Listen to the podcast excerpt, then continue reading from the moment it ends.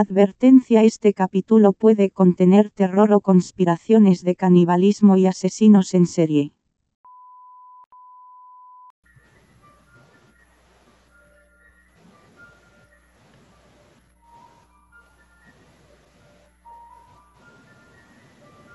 Bienvenidos a, a una nueva sección de nuestro podcast en la que hablaremos de conspiraciones, teorías y contaremos historias de terror.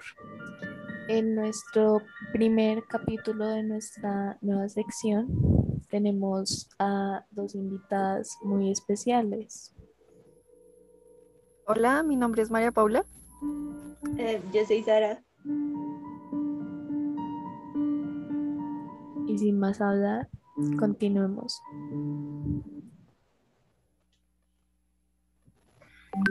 Mm, En nuestra historia de hoy vamos a tenemos la conspiración de las del restaurante de La Calera que vendía carne humana. Se dice que uno de los tantos famosos restaurantes de la, carne- de la Calera guarda un secreto que muy pocas personas saben.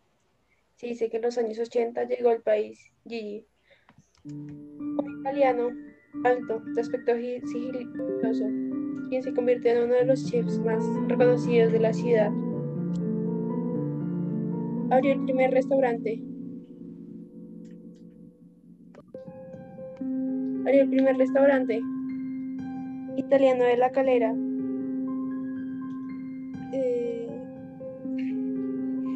Hizo muy popular en muy pocos meses, pues tenía la fama de vender la mejor carne del país. Aunque el origen de la carne era totalmente desconocido, el lugar era visitado por actores, políticos y la gente más reconocida de la época. Todos la hacían la venía a las manos de Gigi y a la magia que hacía con la carne en su cocina.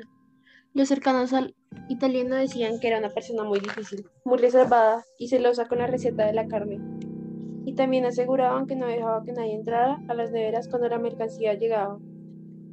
Años después, y tras varios rumores en los que decían que la carne que vendía Gigi era humano, el restaurante cerró y el italiano desapareció. Investigaciones cuentan que varios cuerpos de la, de la toma del Palacio de la Justicia terminaron en las neveras del lugar y luego en el estómago de varios ciudadanos, una leyenda armada que aún estamos investigando.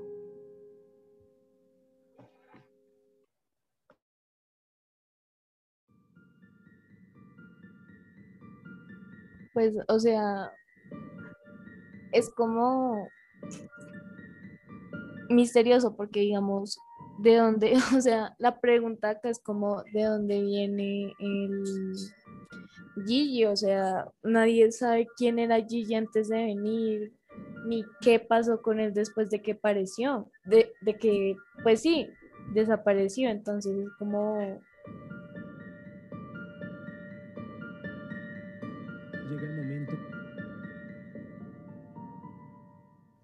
sea, como que muy extraño todo.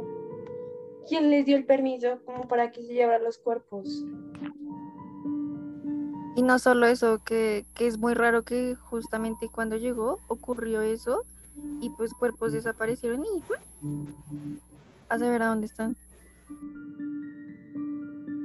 o en dónde acabaron.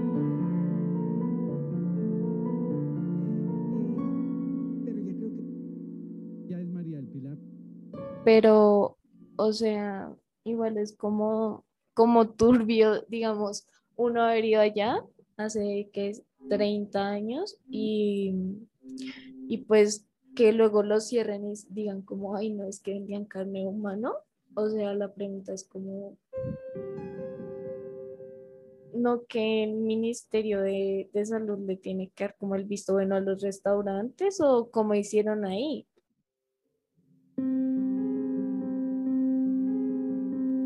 Es que es que es muy raro porque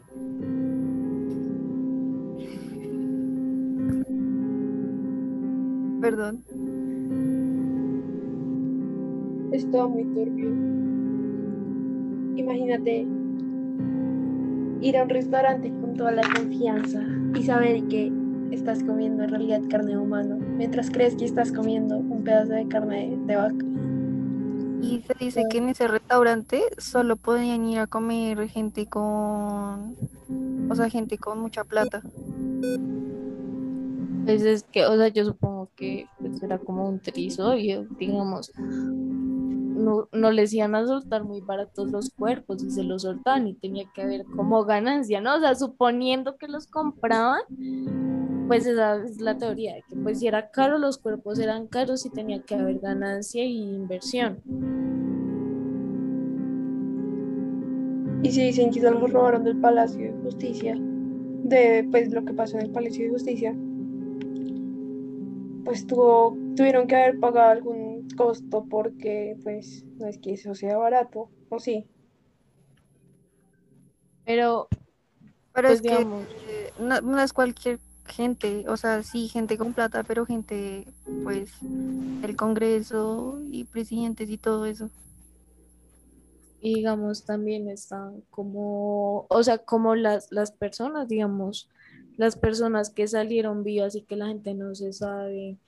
Y hay una teoría también que dice que mm, el día de la toma del Palacio de Justicia hubo un señor alimentando palomas ahí en plena plaza de Simón Bolívar mientras el ejército estaba entrando, allá están como en el atentado. Entonces la pregunta es, ¿por qué? O sea, como por qué hubo tanta cortina de humo, digamos, si está como, o sea, todo pudo haber sido planeado, como así como de manera pues, maquiavélica. Yo creo que es muy turbio el asunto de que, o sea, como...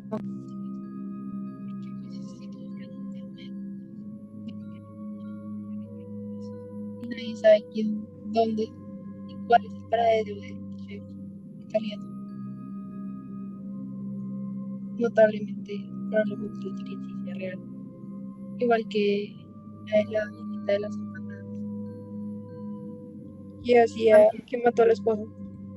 También es turbio, pues, que, que pudo el, la gente de clase alta pudo contratar a ese, a ese señor para generar eso. Sí.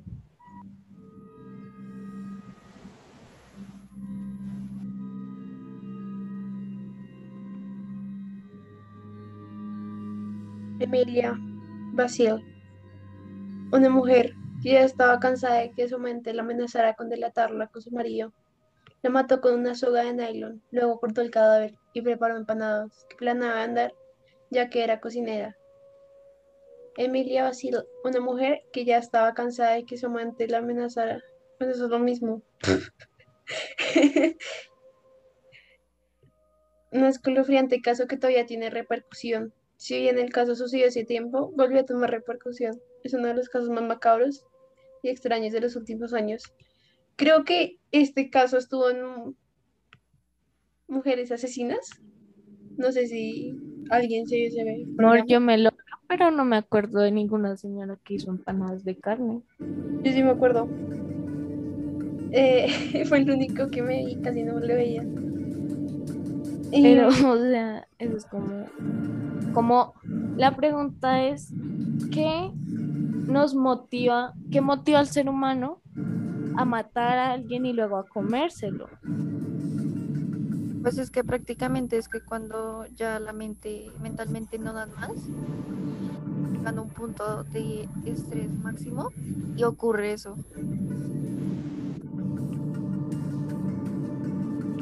yo creo que Pero es bastante eso. O sea, también el cuento de la mente, digamos, conocerla a fondo y eso.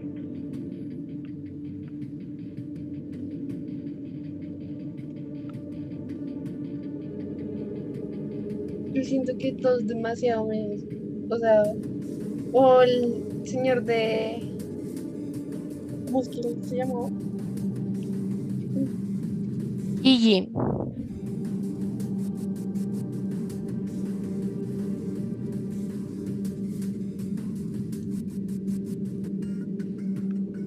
pero digamos, si Gigi y la de las empanadas son casos así como conocidos, ¿cuántos casos no hay pues, no reconocidos y cuántas posiblemente personas pueden estar a nuestro alrededor y comen carne humana y nosotros no sabemos? Hay uno que no es de Colombia, creo. Descuartizador. Es un. ¿Cómo se dice? Es un artículo del tiempo de 1991. Descuartizador caníbal y necrofílico. El retrato. Ah, es Kevin, Kevin Dahmer. Él, él creo que creo que ya murió. Creo. Yo no he escuchado. ¿Quieres leer? ¿O leo yo? Soy yo. Descuartizador, caníbal y necrofílico. El retrato que emerge del descuartizador de Milwaukee es el más escalofriante, ca- más extraño y escalofriante que ahora que pasa. Jeffrey Dahmer, de 31 años, un hombre al que se considera responsable de 17 asesinatos, admitió participar en actos homosexuales con al menos tres de sus víctimas, inclusive una que ya estaba muerta y cuyo corazón se paró para comérselo más tarde. Según documentos presentados en un tribunal, Dahmer, un abusador de menores convicto, fue hallado esta semana en un departamento de cuerpos humanos y por esta semana me refiero al 27 de julio del 91, hace 30 años. Ay, un día antes de mi cumple. La policía dijo que el acusado confesó haber asesinado y mutilado a sus víctimas. Algunas de ellas les había conocido en bares homosexuales o en las calles de esta ciudad. Luego las invitó a su pequeño apartamento donde las drogó, estranguló y desmembró. Algunas, algunas de las posibles víctimas de Amer pueden haber sido asesinadas hace 10 años o más. Fuera de esta ciudad del estado Wisconsin, dijo el jefe de la policía. En 1989, Dahmer fue hallado de haber abusado sexualmente a un menor de edad.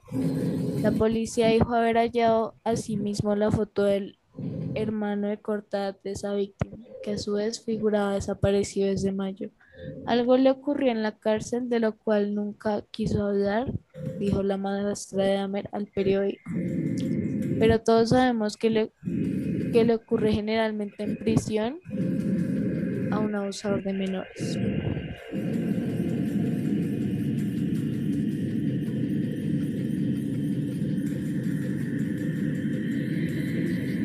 Acabo de encontrar otro artículo de la revista Semana del año 2013. Em, creo que María Clara no va a leer.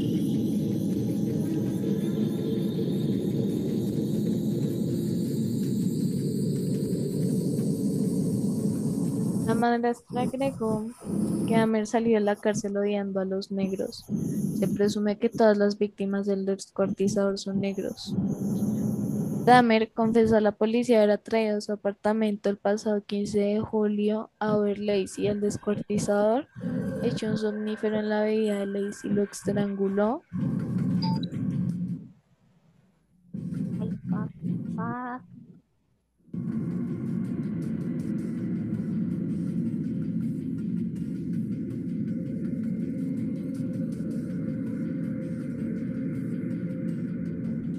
Sari,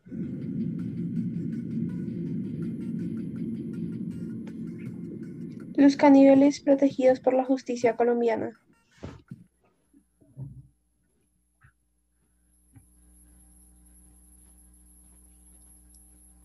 En la larga historia de la violencia colombiana se abre un nuevo y macabro capítulo. El espe- espeluznante episodio fue revelado hace dos semanas durante una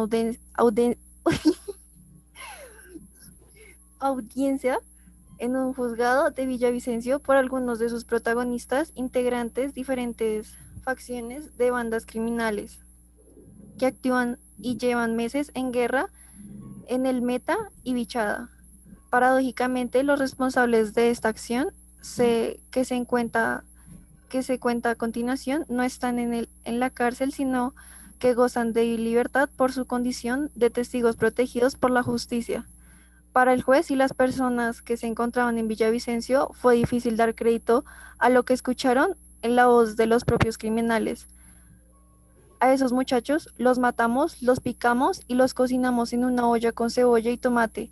No se trataba de un relato fantasioso o, o mítico de la guerra en las selvas colombianas. Fue un hecho verídico que muestra el nivel de degradación al que ha llegado el conflicto armado en el país.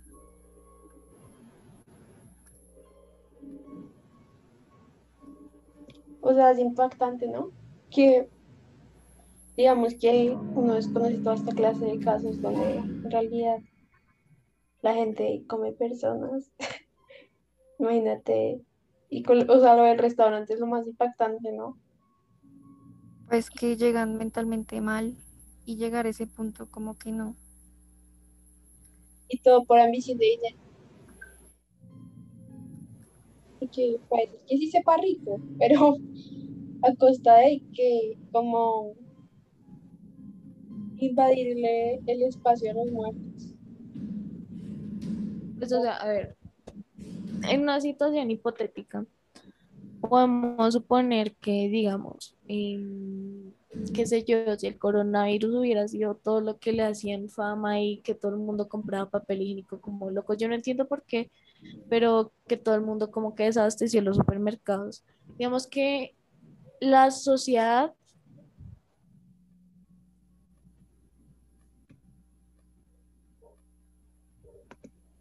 hubiera llegado como a un punto extremo que para comer empezaran a ver como a la otra persona como posible comida.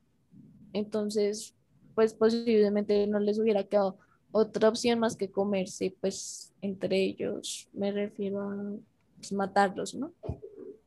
No, por eso, digamos, son casos de supervivencia. Yo también he escuchado como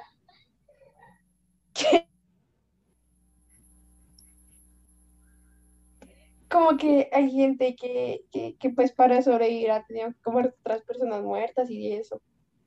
Si no estoy mal, eso pasó como en una esta de un avión que se cayó. Y como que el sobreviviente sí tuvo que comer a las demás personas, a sus compañeros y todo eso para poder sobrevivir. En el caso de que supervivencia, digamos que es un poco más normalizado. Sin embargo... Pero, pero hacerlo a pesar, o sea, sin hacerlo, sin esa razón, no, no está bien.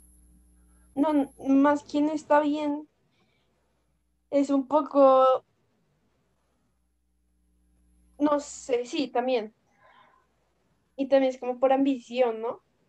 Porque si tú te fijas lo que ha pasado con lo de la carne de caballo, que para que muchos restaurantes y y hubo colegios donde daban los convenios, reemplazaban la carne pues, de animales por la de, animales, los de, de vaca por carne de caballo.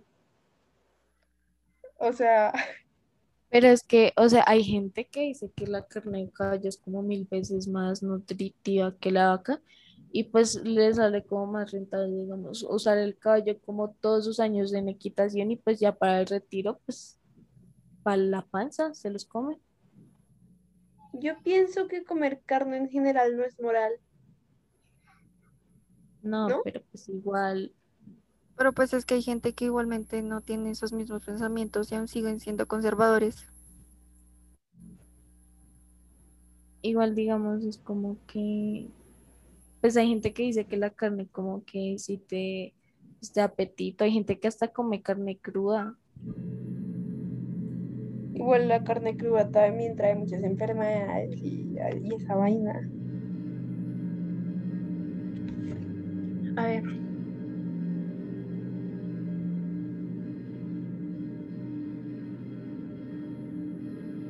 Yo creo que el canibalismo es lo más impactante para la sociedad. O sea, llegar a comerte un humano.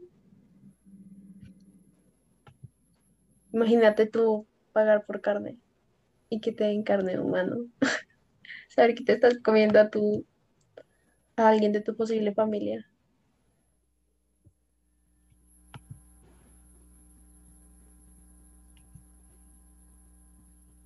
Pues o sea, si es como turbio, pues si lo miramos desde un punto moral y pues como sociedad en general, a uno, yo creo que uno a veces se le eriza la piel cuando escucha como, ay, no es que venían carne humana, o sea, y sin saber como cuántos cuerpos vendieron o, digamos, Gigi, el del restaurante, o sea, suponiendo que de pronto le cerraron el, pa- el restaurante y se fue del país, pudo haber iniciado otra vida desde cero y seguir haciéndolo, pero pues con otro nombre. O sea, sí,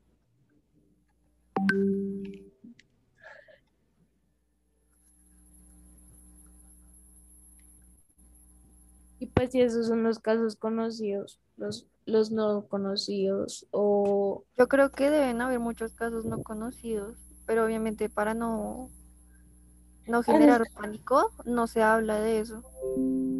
pero igual, o sea, yo no sé si ustedes supieron, pero recientemente hubo como un escándalo con un actor que se llama como Armie Hammer, como el, el caníbal de Hollywood y eso como que explotó y todo el mundo empezó a decir como, ¿qué pasó?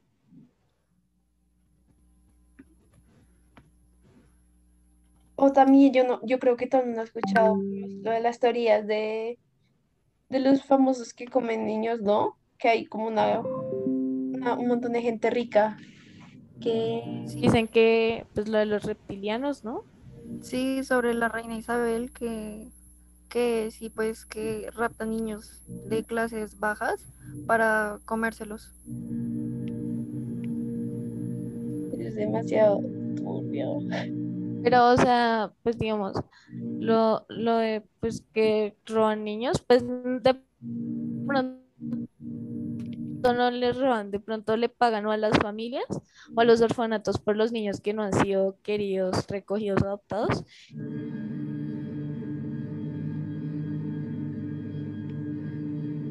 O sea, hay muchas teorías que dan realmente miedo, ¿no?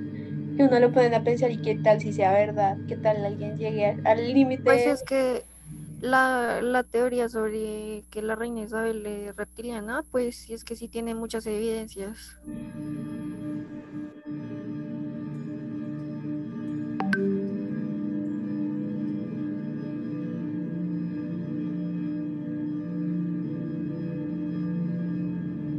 Turbio.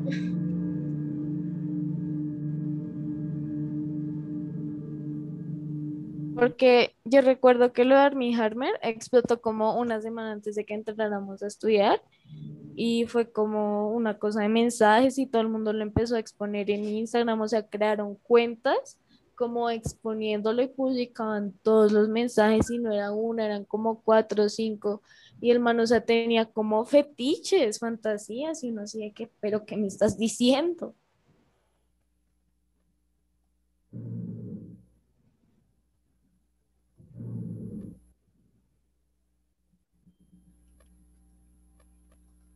Armie Hammer, actor estadounidense de 34 años, es uno de esos ganales de Hollywood que sin tener en su... A ver, ¿qué? Sin tener en su haber un taquillazo mundial, es reconocido por haber creado memorables, estampas memorables en Calm My Name, en. Call me by your name. O la nueva actualización, la nueva adaptación de Rebeca en Netflix, que dejó fríos a los críticos, pero se convirtió en uno de los grandes éxitos de la plataforma en 2020. Sin embargo, Army no ha estado, no ha estado nunca tan presente. nunca tan presente en los medios como en las últimas semanas.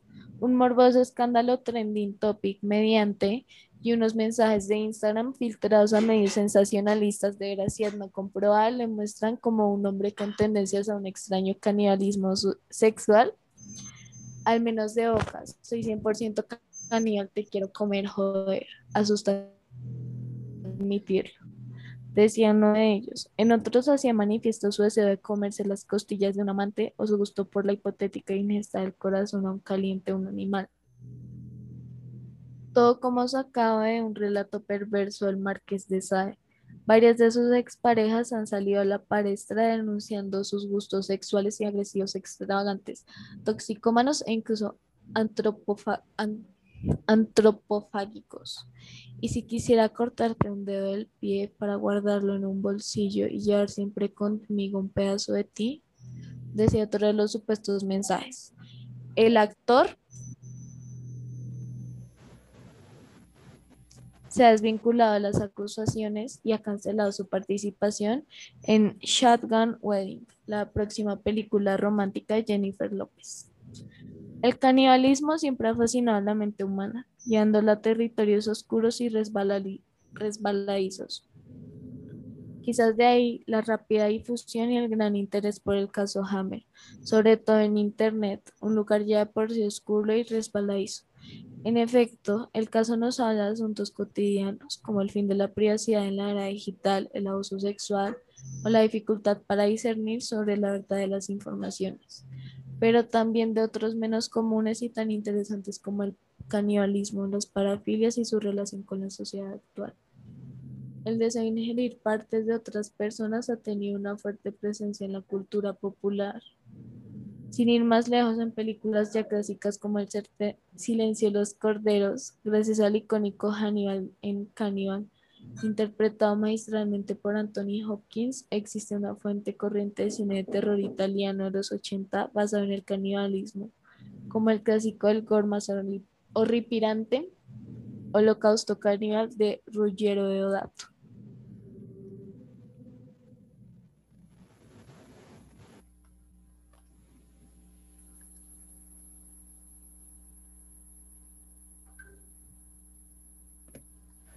O sea, bastante brutal, ¿no? O sea, prácticamente le generaba placer eso.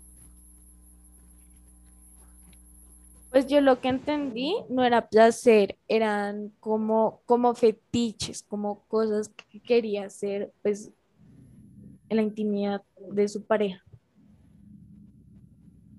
Bastante turbio, sinceramente.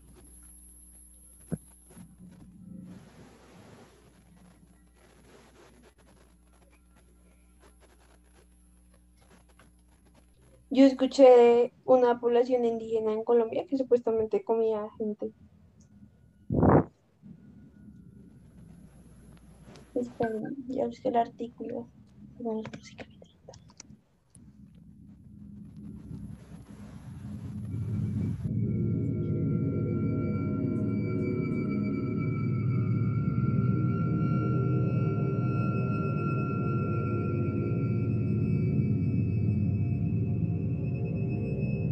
O sea, pues está bastante perturbadora la cosa.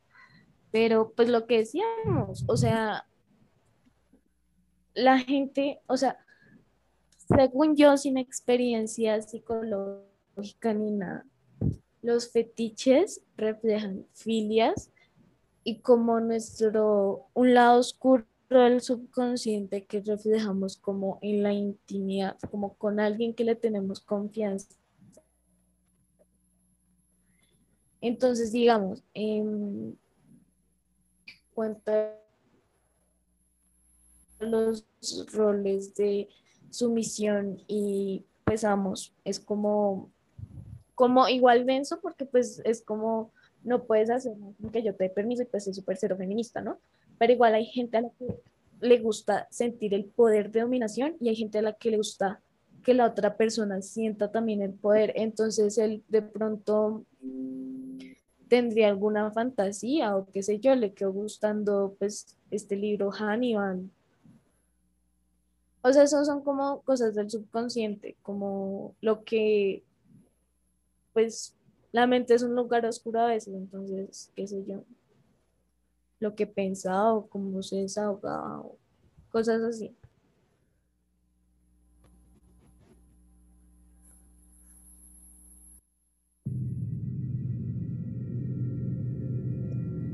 A mí me da como. No Es sé, que como. porque es que hay personas que sí son así y pues no, no se sabe con qué personas te puedes encontrar, como en este caso. Pues igual eso es como, o sea, para mí también tiene que ver como con el masoquismo si la otra persona sé, o sea, digamos, si yo le propongo a Catalina, déjame morderte un pie hasta que No, te salga sangre y Catalina sea, eh, es como, no sé, como también cosa de complacer, pero pues igual sí está como muy, muy turbio el asunto de que, ay, te voy a mutilar y te voy a llevar contigo tus partes, o sea, amigo, ¿por qué no llevar una foto?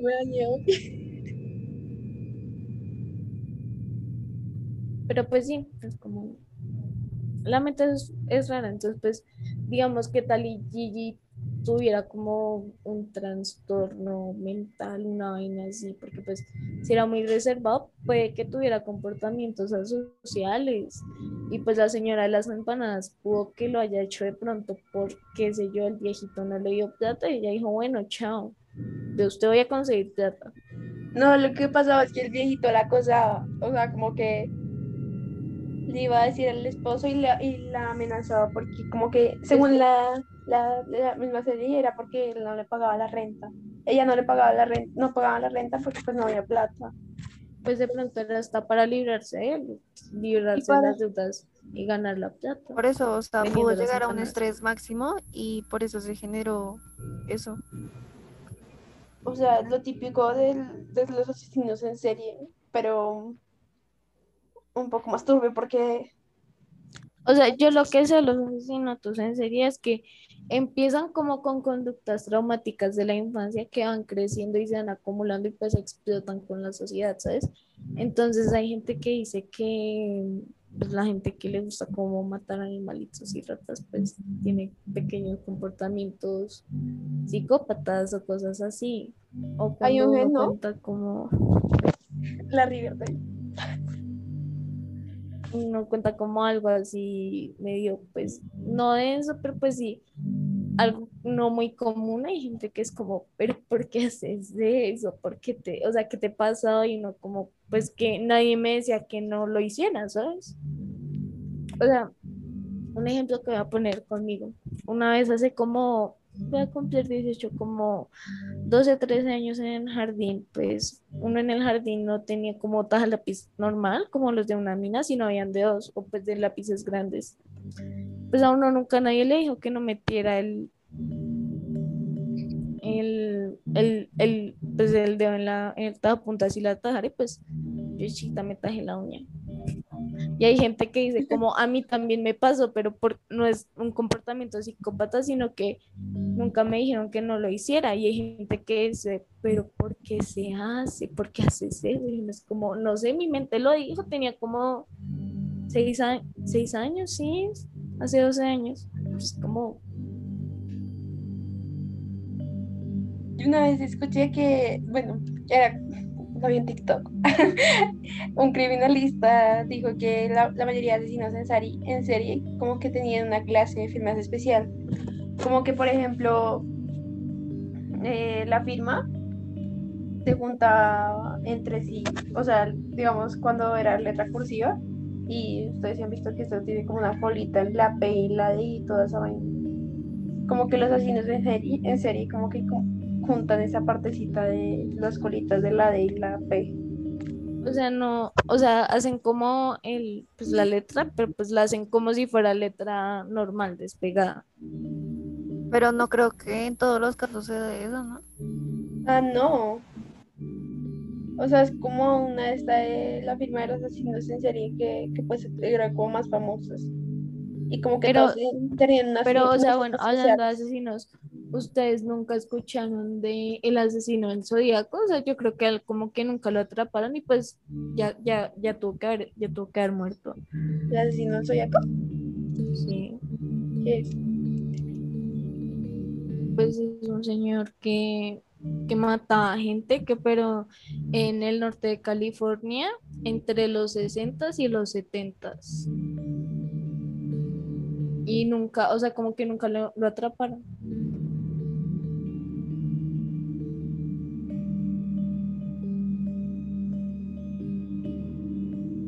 O también está el de Pedro Alonso López, el, el asesino de los, el monstruo de los Andes.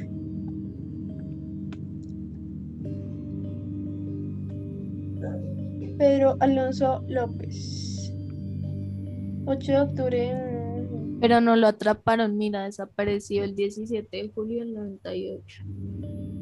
Es un asesino en serie colombiano que tras su captura confesó el asesinato de más de 300 niñas y jóvenes en Colombia, Ecuador y Perú. No se puede establecer con certeza el número de asesinatos, ya que buena parte de los cuerpos no aparecieron y los actos violentos se llevaron a, cambio, a, a- a cabo en regiones aisladas, motivo por el cual no se cuenta con cifras fiables. Sin embargo, en su confesión a los investigadores, reconoció haber asesinado por lo menos 110 muchachas en Ecuador, 100 en Colombia y muchas más de 100 en Perú, y ello a, ubicar un campo en Ambato, Ecuador, donde se hallaron 53 cuerpos y cuatro más en otros lugares. Mira, o sea, mira, sube. O sea, si lees, dice que fue abusado cuando tuvo como 21 años y estuvo en la cárcel. Y pues de pronto, mira, en 1969, con 21 años de edad, fue encarcelado por hurto y en prisión fue abusado por tres presos. Decidió no volver a ser una víctima y los asesinó días después. Como fue declarada defensa propia, solo se le añadieron dos años más de condena. Entonces, de pronto, o sea, por eso fue como que y mira, lo violaron de chiquito cuando tenía 12 años. Fue habitante de calle. Entonces yo creo que son como comportamientos o cosas que a uno lo, lo trauman y de pronto crecen con ese odio hacia, hacia la sociedad como reprimidos y pues cuando grandes explotan y, y quieren quemar todo, matar todo. Como Y, o que sea, crece. O sea, cuando, cuando ocurre ese trauma, se ve reflejado cuando ya son mayores. pues de pronto, de pronto uno nunca sabe qué tal y matará como bichos o animales de chiquito y pues eso como que iba creciendo como la sensación de matar o de que en sus manos dependiera la vida de algo, de pronto lo excitaba, pero no en el ámbito sexual, sino pues de emoción, como sentir el poder de una vida. acá en una página conspiranoica dice que el síndrome se llama el síndrome XYY. Eh, es el síndrome del superhombre. O sea, dice que también conocido como el síndrome del supermacho super- o síndrome de Jacob, entre otros, es un trastorno genético de los cromosomas sexuales, donde el hombre recibe un cromosoma Y extra. O sea, y Pero o sea, sí es como lo que está diciendo es que la mayoría de asesinos en serie son hombres, ¿no? Pero es que igual de pronto hay como que mujeres que asesinan y pues uno nunca sabe. No, pues obvio, pero en mayoría de los casos que yo conozco son de hombres. Pues es que normalmente son de hombres ya pues por su físico, ¿no? Porque Mira, mira. asesinos seriales tienen un buen físico y pues por eso O sea, pues digamos, sí, como que sean hombres y tengan más para fuerza ante una mujer, les, les sirve. Creo que el Pero caso es que dice, dice que igual tienen mayor riesgo de padecer como pro- problemas de aprendizaje y SPX. Hay una película en Netflix que es de un asesino, era Ted Bundy, en la que actúa Zac Efron y básicamente lo que me acuerdo era que él, literal, por donde andaba, y que se escapaba de la cárcel, mataba mujeres, las asesinaba así como súper cruel. Y como que las rasguñaba y las mordía, o sea, algo así súper turbio. Y y como que él, él estaba como enamorado, supuestamente, de como que una señora, una muchacha. Y la muchacha fue quien lo delató porque como que se dio cuenta que era el mismo carro de él, las descripciones que había dado la policía. Entonces, como que él todo el tiempo niega y e- era un abogado y era muy bueno. Y como que todo el tiempo niega y todo eso y, y al final pues lo matan. Ustedes nunca escucharon, bueno, pues no sé si esto está basado como en un, un hecho real, pero nunca escucharon como el perfume Historia de un asesino, de que, o sea, pues es un libro del siglo como XVIII, de un señor francés que hacía los mejores, mejores perfumes con esencia, y pues la esencia era sangre de mujeres jóvenes y su, pues la búsqueda de él lo lleva a acabar pues matando muchachas y creo que encuentran como 12 cuerpos y pues ahí como que lo delatan. Eso, eso es un libro y pues también tiene película. A mí me da demasiado miedo. O sea, no miedo, sino como que me parece como que impresionante que en la cabeza de una persona que pueda asesinar a alguien y no sentir menos remordimiento, no simplemente negarlo, porque pues tú no tuviste la culpa y algo, algo así. Porque tú, o sea, ¿a qué extremo llega la locura humana? ¿Sí Y entiendes? llega un punto en donde ya no, no Ya no hay reconocen punto. que ellos hicieron eso, que ellos piensan que Están bien. Sí. O pues, digamos, las, o sea, yo siento que lo que tienen en común la mayoría de historias de asesinos que se han llevado a la gran pantalla, pues a la pantalla en general, eh, es como los, o sea, o les hacían bullying o algo, algo detonó en su infancia para que acaben haciendo eso, ¿saben? Los traumas. Porque, sí, porque digamos, en Carrie, eh, ella era como que, lo que hablábamos la vez pasada, como que la mamá la tenía como, no en una burbuja, pero pues sí, la mamá,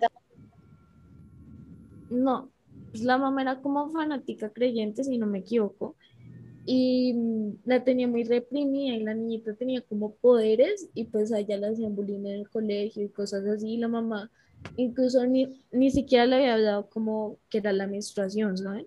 Y hay una escena en la película y en el libro en la que pues ella menstrua como en los baños del colegio y se pone a llorar y cree que algo se le rompió por dentro y pues las compañeras se le burlan, vez de ayudarla y ella como que ahí fue acumulándolo todo y el día del baile a ella la coronaron de reina, pero todo era una trampa como de todo el colegio porque pues al final le acabaron como echando sangre de cerdo encima y ella se venga y los mata a todos, hace como, como que riega agua y pues los electrocuta y quema todo el pueblo, quema a la mamá.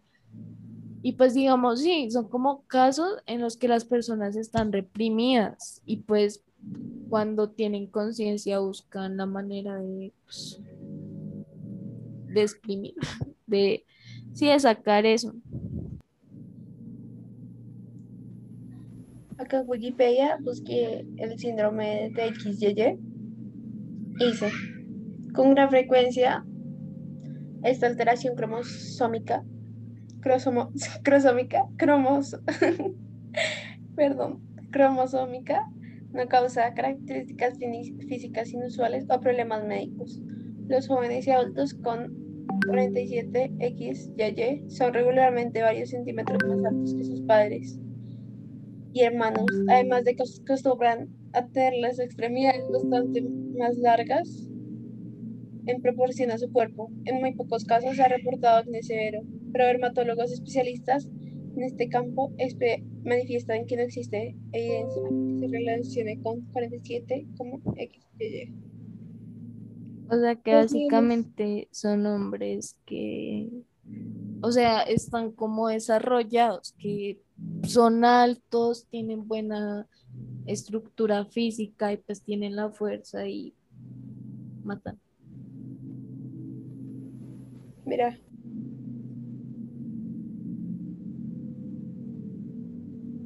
O sea, Ay, mira, también tiene comportamientos.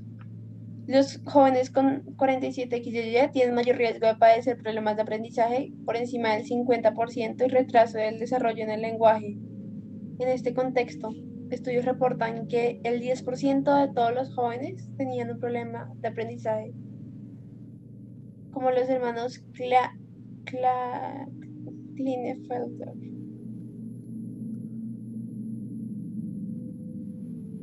Como los niños con síndrome de Klinefelter.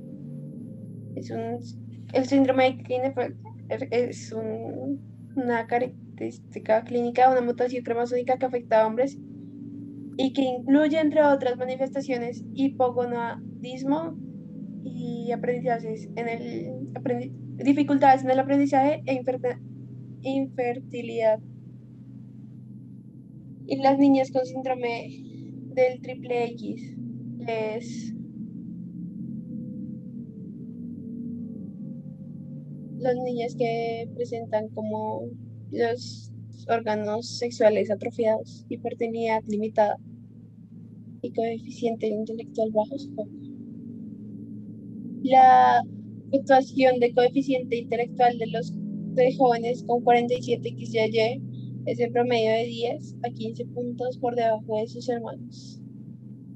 El síndrome es, es importante resaltar que esta variación tiene en promedio una diferencia de 12 puntos de CI y que ocurre normalmente entre niños de la misma familia. En 14 diagnósticos prenatales que arrojaron 47 XYY de niños de familias con alto estatus socioeconómico. El CI disponible para 6 jóvenes estuvo entre rasgos de entre 100 con una media de 120, 100 y 147 con una media de 120 para 11 muchachos. Con sus hermanos, en 9 casos sus hermanos tenían mejor desempeño académico. En un caso el desempeño fue igual y en otro caso superior a sus hermanos y hermanas. El retraso en el desarrollo y los problemas de comportamiento también son posibles. La agresión es frecuentemente vista con hombres con 47 XYY. Pero esto normalmente se da cuando nacen o se va desarrollando por sí solo. Eso es cuando nacen de una vez, ¿no? O sea, se desarrolla más en el vientre de la madre. Porque en el vientre se desarrolla como el sexo del- de los niños. O sea, se da por genética también. Sí. Es como un problema así como el síndrome de Down, todos ellos. Pero sinceramente es muy feo porque prácticamente gracias a la genética se le está generando eso que en años puede dar en algo terrible. Sí, sí. O sea, es como un desarrollo. Yo creo que lo más turbio de todo fue lo del canibalismo y la relación entre canibalismo y asesinos en serie. Sí, es que no sé, los problemas mentales son un tema muy fuerte. Sí. Pues bueno, este fue el miércoles de historias paranormales y conspiraciones. Esperamos les haya gustado y muchas gracias a los a quienes nos estén escuchando.